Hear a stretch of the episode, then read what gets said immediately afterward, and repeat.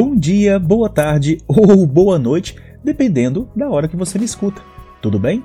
Aqui é o professor de filosofia Danilo Svajra, o Panda, e hoje dando continuidade no estudo sobre filosofia medieval. Especificamente, no episódio de hoje, falaremos sobre a escolástica, suas principais características, as grandes discussões e as teorias do principal representante, São Tomás de Aquino. Então, vamos que vamos nessa? Bora lá!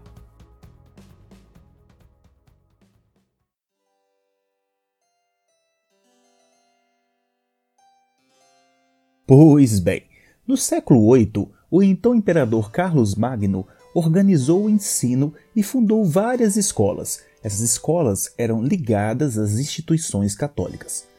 Com isso, a cultura greco-romana, em boa parte guardada nos mosteiros, voltou a ser mais divulgada, passando a ter influência marcante nas reflexões da época.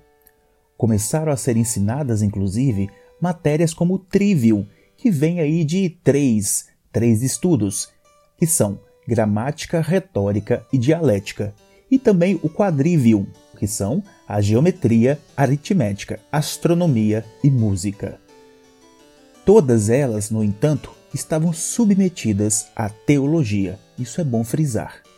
Com o ambiente cultural dessas escolas e o surgimento das primeiras universidades, desenvolveu-se uma produção tanto filosófica quanto teológica, e essa produção é denominada escolástica, palavra aí derivada de escola.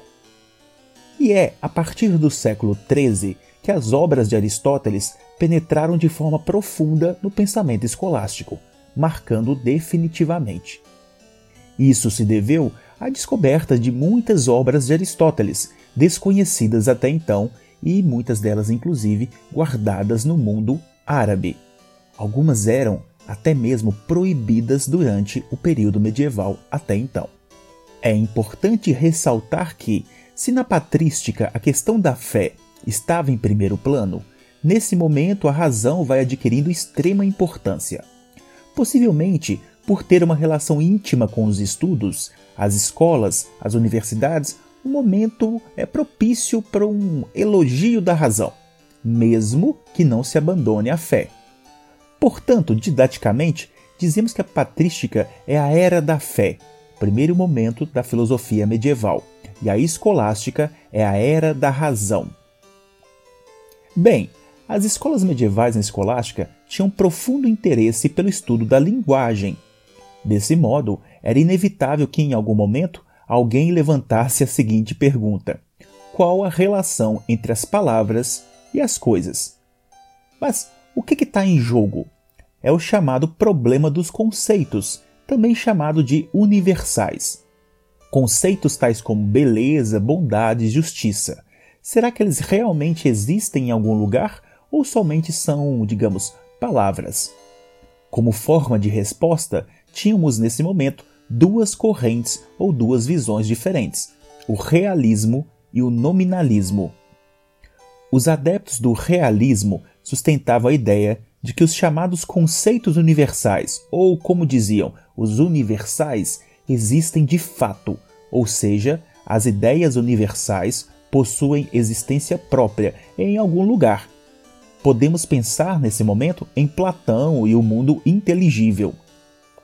Alguém belo nós vemos no dia a dia, mas o conceito de beleza, segundo os realistas, deve existir em algum lugar, porque senão não saberíamos o que é o belo. Por outro lado, nós temos os nominalistas. Os defensores dessa corrente, por sua vez, sustentavam a tese de que os termos universais, tais como beleza, bondade, não existem em si mesmos, pois são somente palavras e não tem, portanto, existência real. Para os nominalistas, o que há são apenas seres singulares, e universal não passa, portanto, de um nome, uma convenção. Beleza, bondade, justiça são só, portanto, conceitos, palavras. Apesar dessa discussão já ter aparecido em Aristóteles, ela ganha uma nova roupagem no mundo medieval. No fundo, há uma dúvida se os conceitos que usamos existem ou não de fato, como nós falamos. E como a religião tem uma ligação muito forte com os conceitos, eles podem ser somente palavras ou existir em algum lugar. Seria no céu, por exemplo? Fica a dúvida.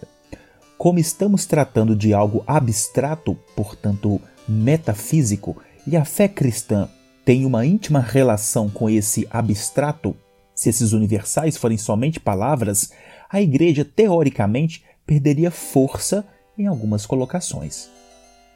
Mas a grande marca do mundo escolástico, de fato, é o filósofo Tomás de Aquino.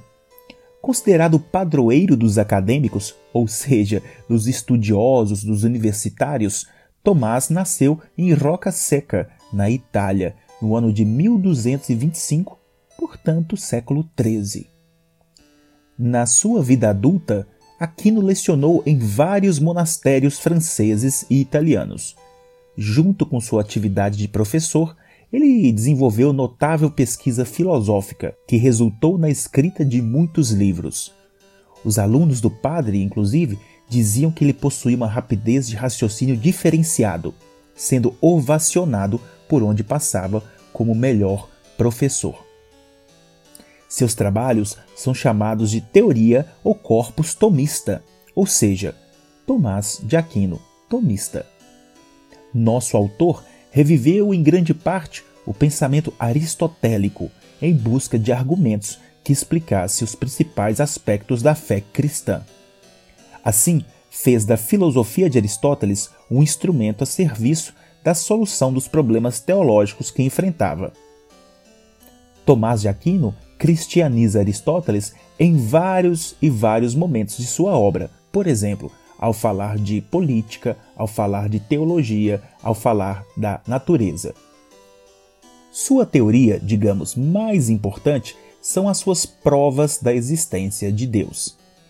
Escritas no seu famoso livro Suma Teológica, Tomás de Aquino propõe cinco vias ou cinco caminhos como provas fundamentadas na existência do mundo e na experiência. São provas indiretas, porque, apesar de não nos mostrar diretamente Deus, conduz nosso espírito até o caminho para conhecê-lo. Essa condução, vale ressaltar, nos mostra como Tomás está ligado à questão da racionalidade das provas, diferente dos padres da patrística, que não concordavam que Deus era assunto de provas, mas sim de fé. Como não é nosso, digamos, intuito abordar todas as provas, o episódio, gente, ficaria gigante e vocês até enjoariam da minha voz. Vou abordar as duas primeiras em detalhes, enunciar brevemente as outras e deixar para o seu trabalho de casa pesquisar sobre. Vamos lá então? O primeiro motor, ou chamada primeira prova.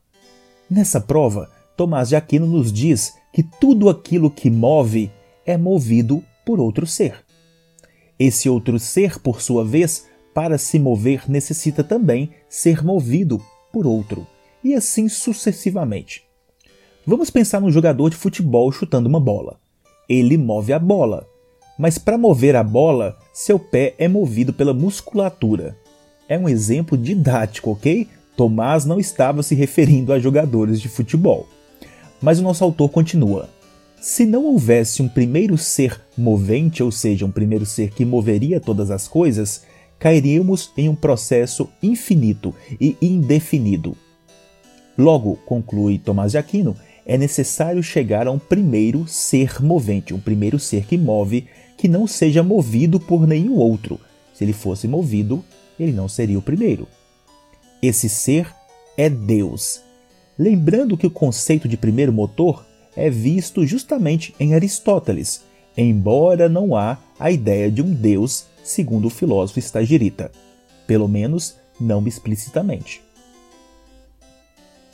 A segunda prova é chamada de causa eficiente e enuncia o seguinte: todas as coisas existentes no mundo não possuem em si causa eficiente. Olha Aristóteles de novo. Assim sendo, ninguém é capaz de criar a si mesmo, haja vista que causa eficiente é aquele que cria. Portanto, eu sou incapaz de me criar. Eu tenho um pai e tenho uma mãe que foram responsáveis por isso. Todos devemos ser considerados efeitos de alguma coisa. Tomás de Aquino afirma ser impossível remontar infinitamente a procura das causas eficientes. Pegando aqui como exemplo, temos eu, e eu fui criado pelos meus pais. Meu pai foi criado pelos meus avós, e vamos voltando assim para o tempo passado. Logo, é necessário admitir a existência de uma causa eficiente, de um ser que criou tudo, responsável pela sucessão dos efeitos. Eu até costumo brincar que é necessário pensarmos em algo que tenha dado o peteleco inicial. E esse peteleco inicial não foi dado por nada antes, haja vista que há de se ter um primeiro. Essa causa primeira é Deus. A terceira prova leva em conta a contingência, palavrinha que significa não necessidade das coisas. Se as coisas são contingentes, não necessárias, há de se ter algo que é necessário. A quarta prova enuncia os graus de perfeição. Todos somos imperfeitos, logo tem de se ter um ser perfeito para que comparemos. E a quinta é chamada de finalidades do ser. Todos os seres possuem finalidade. Mesmo os irracionais, os corpos naturais também, possuem finalidades e efetua essa finalidade, mesmo sem aprendizado nenhum, haja vista que são irracionais. Mas como eles fazem isso? Bem, Deus.